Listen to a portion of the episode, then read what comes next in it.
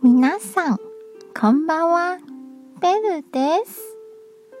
今日は私が好きな台湾庶民のグルメをチーズ蛋餅を紹介します。蛋餅とは小麦粉の生地を薄く伸ばして焼いたものに薄焼きの卵を合わせて巻いたクレープのような食べ物です。台湾ではこれを朝ごはんに食べることが多いです。